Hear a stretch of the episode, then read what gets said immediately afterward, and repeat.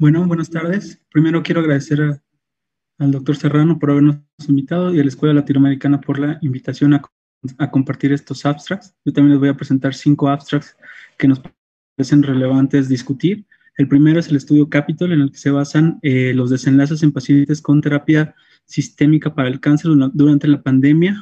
Este fue realizado en el Institute Paris Cancer y el objetivo primario es describir las características clínicas en la incidencia y la severidad de la infección por COVID-19 en pacientes con terapia anticáncer. Como vemos, fue un, estudio que reclutó 2.870 pacientes, de los cuales fueron analizados desde marzo hasta mayo del 2020. De estos 2.700, solo el 2.4% este, presentaron una infección, o sea, 68 pacientes, que son los que estamos representando. Como vemos eh, en este estudio, nos dice que el riesgo de muerte incrementó con un OR de 9.48 y los intervalos de confianza sin pasar la unidad, como vemos en, la gráfica. Posteriormente, y en, los demás análisis por eh, características clínicas y localizaciones, para hacer esto más rápido, vamos a decir los más relevantes o los que nos dan mayor riesgo de contraer COVID en este tipo de pacientes. Uno, primero es el género masculino, después que tenga cualquier comorbilidad, nos incrementa un OR hasta 2.29, que tenga quimioterapia, otra, bueno, tratamiento con quimioterapia con un OR 2.99. otra parte es la quimioterapia a dosis altas con un OR 2.36 y las neoplasias respiratorias o intratorácicas con un OR de 2.2. Entonces, todos estos son los que nos dieron mayor significancia en el análisis multivariado. Y por último, como cabe recalcar que eh, se dieron cuenta que la terapia dirigida nos, daba, nos brindaba un efecto protector contra la infección por COVID-19 con un R de, de 0.59. Entonces, como conclusión en este estudio, nos dice que hay un incremento de la probabilidad de muerte en pacientes en tratamiento anticáncer e infección por COVID-19. El tipo de terapia utilizada puede afectar las probabilidades de contacto o infección por COVID-19. La quimioterapia incrementa el riesgo y la, la terapia dirigida nos puede disminuir el riesgo. Otro abstract es el impacto del COVID-19 en, el tiempo a la iniciación del tratamiento, del tratamiento para pacientes con cáncer avanzado. El autor principal fue el doctor Samuel y fue realizado este estudio en la Universidad de Pensilvania. El objetivo fue valorar el impacto en el tiempo de eh, diagnóstico, bueno, de, de, inicio del tratamiento a 30 días. En la, y en este como tal fue un estudio en el que reclutaron bastante, se analizaron bastantes pacientes, fueron hasta 12.977 en la Edad Media fueron 69 años y la mayoría de la población eran hombres, hasta un 59.4%, y el, otro, el 47.4% restante eran mujeres. Como vemos en la gráfica de la izquierda, comparado con la, la corte histórica, en 2019 hubo menos diagnósticos que en, en 2020 hubo menos diagnósticos que en, 2020, en 2019, como vemos, para enero y marzo fueron 2.950 y para enero y marzo de 2020 fueron 2.640. De igual manera para abril y julio. Y este, de, solo que aquí vemos que en 2020 vimos más tratamientos eh, metastásicos, bueno, inicio de tratamiento de metastásicos de nuevo. Como vemos en la gráfica, en los resultados, de, la diferencia fue importante, sobre todo en, bueno, hubo menos retrasos en el periodo de la pandemia de 46 y 49, como vemos, la probabilidad contra el 43 y 41, que era la probabilidad de iniciar el tratamiento en los 30 días. La diferencia fue de 5% y únicamente el eh, condición análisis por los diferentes eh, neoplasias, el único que fue positivo, el único que no tuvo esta, este beneficio fue cáncer de mama. Entonces, en la conclusión, en pacientes con cáncer avanzado, la pandemia de COVID-19 fue asociada a menor tiempo e inicio de terapia sistémica. En otro abstract vemos el impacto de COVID-19 en pacientes en tratamiento por neoplasias ginecológicas. Este fue el autor principal, fue Basiliski, y el objetivo fue describir las características de los pacientes con estas neoplasias.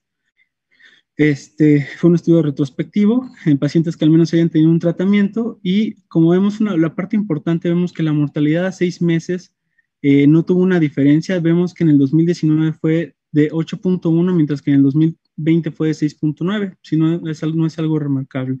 La edad media fue de 61 años y solo un paciente tuvo un eh, retraso en el tratamiento por COVID-19.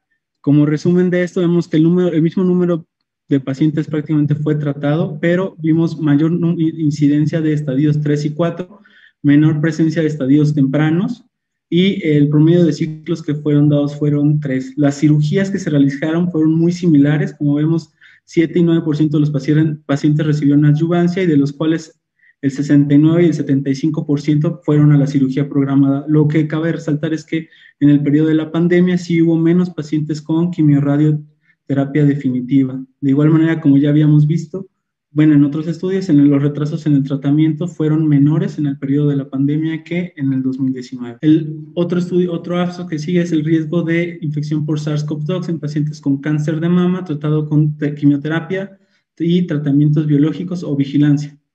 El autor principal fue el doctor Anibash y pues eh, en este vamos a ver que es un estudio retrospectivo con un total de 3.778 pacientes en este de estos pacientes, 379 se encontraban en quimioterapia, 2.300 se encontraban en terapia dirigida u hormonoterapia y solo 340 estaban sin tratamiento.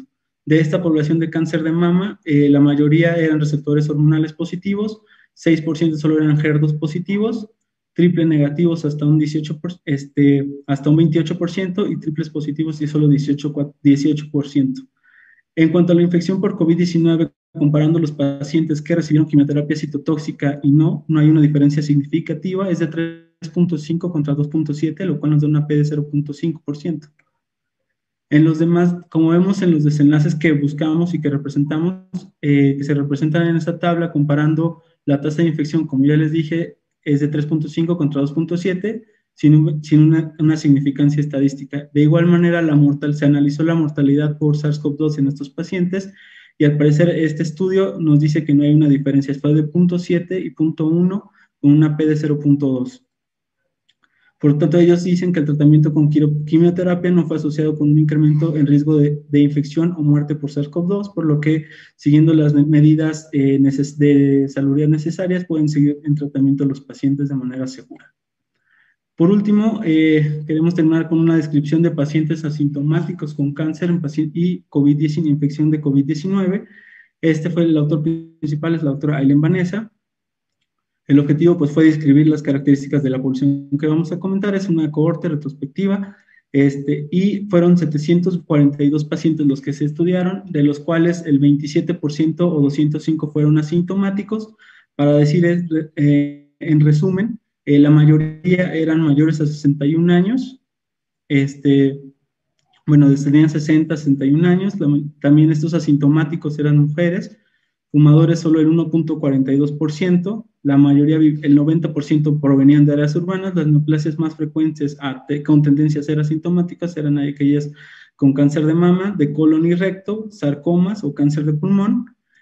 Eh, la, las menores comorbilidades se asociaron también con ser asintomáticas. La mayoría de aquellos pacientes que tenían cero a una comorbilidad eran hasta el 84%, dos comorbilidades un 10% y más de dos hasta un 5%.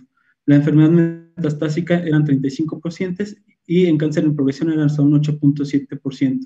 La enfermedad, los pacientes que, asintomáticos con enfermedad estable eran el 40% de la población al hacer el análisis multivariado, vemos que aquellos que son estadísticamente significativos para los, eh, para ser asintomáticos son aquellos que sean entre 18 y 30 años, que se encuentren en remisión de la enfermedad o que no tengan un tratamiento citotóxico.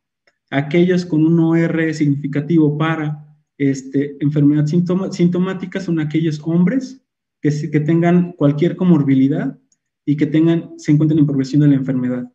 Entonces, en este estudio vemos que los pacientes con una mayor probabilidad de presentar la infección por COVID-19 asintomáticas son aquellas mujeres entre 18 y 30 años que, tengan el cáncer en remisión o que estén en vigilancia y que tengan un ECO de cero o estén sin comorbilidades.